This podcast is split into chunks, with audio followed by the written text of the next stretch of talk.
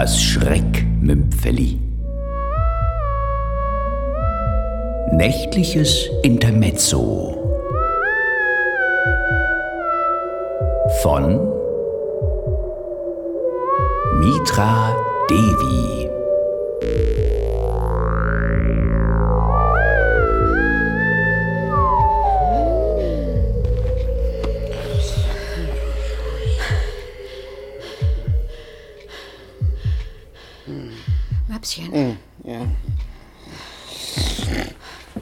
Schläfst du schon?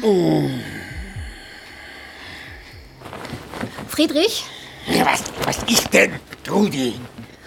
du schläfst ja gar nicht. Trudi, ich bin müde. Hör mal zu, Möpschen. Ich habe mir da was überlegt. Deine Stiefmutter, du, du weißt schon, Pauline. Ich weiß, wie meine Stiefmutter heißt. Die gute Pauline wohnt nun schon seit zwei Monaten in unserem Gästezimmer. Ja, Das ist nicht immer einfach für mich. Sie ist doch schon weit über 90, nicht wahr?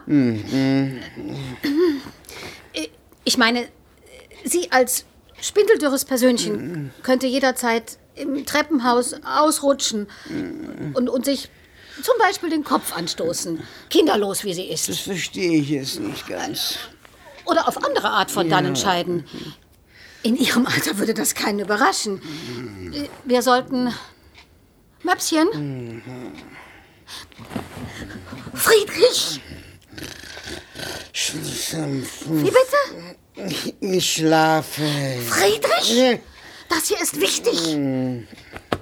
Ich habe eine Idee. Ich hatte es nicht Zeit bis morgen. Es ist mitten in der Nacht. Paulines Hüftgelenk braucht ein neues Scharnier. Es rostet. Ja.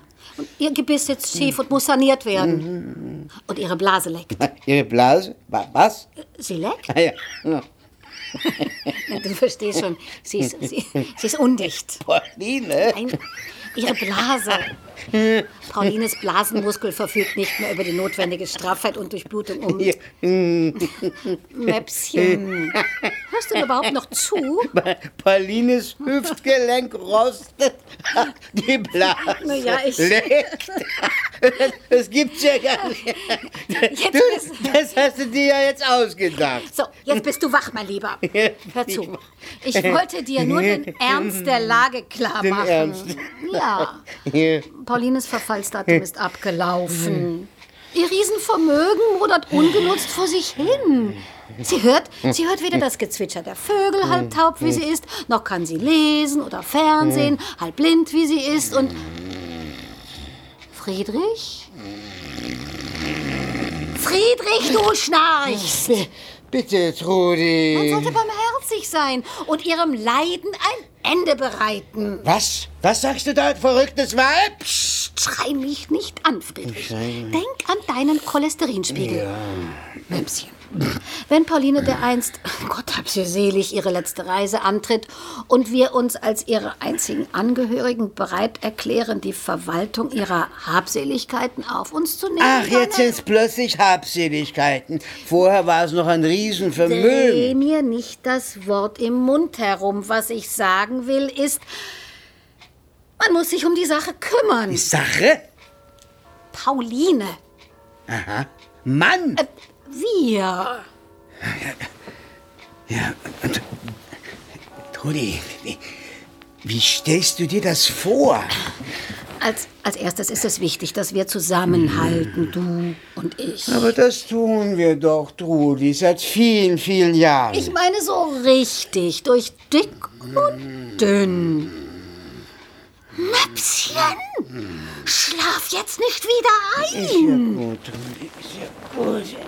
Wir müssen also doch dick und dünn. Es ist so kuschelig, es ist schön, still, dunkel. Friedrich, wach auf! Ja. Sei ein Mann! Ja, Zeig Stärke, Mut und Weitsicht. Richtig, ja. Ich muss mich auf dich verlassen können. das kannst du doch, meine ja, Liebe. hundertprozentig. Gewiss. Du packst die Dinge an und tust, was nötig ist. Aber ja. Gut. Dann mach bitte das Licht an. Ja. Zu, mein Lieber, ich habe dir vorher nicht die ganze Wahrheit erzählt. Pauline ist... Was meinst du denn damit? Nicht die ganze Wahrheit. Bitte, mach das Licht an.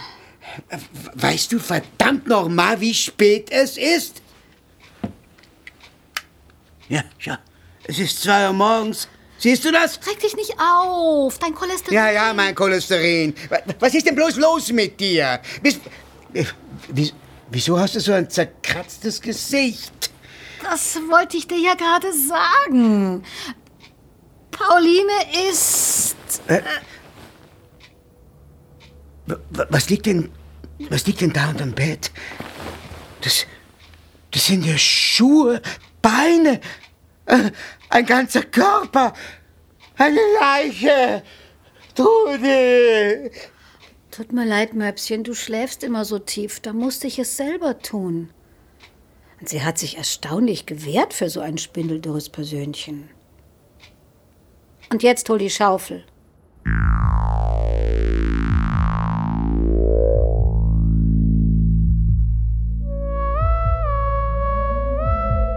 Sie hörten das Schreckmümpfeli.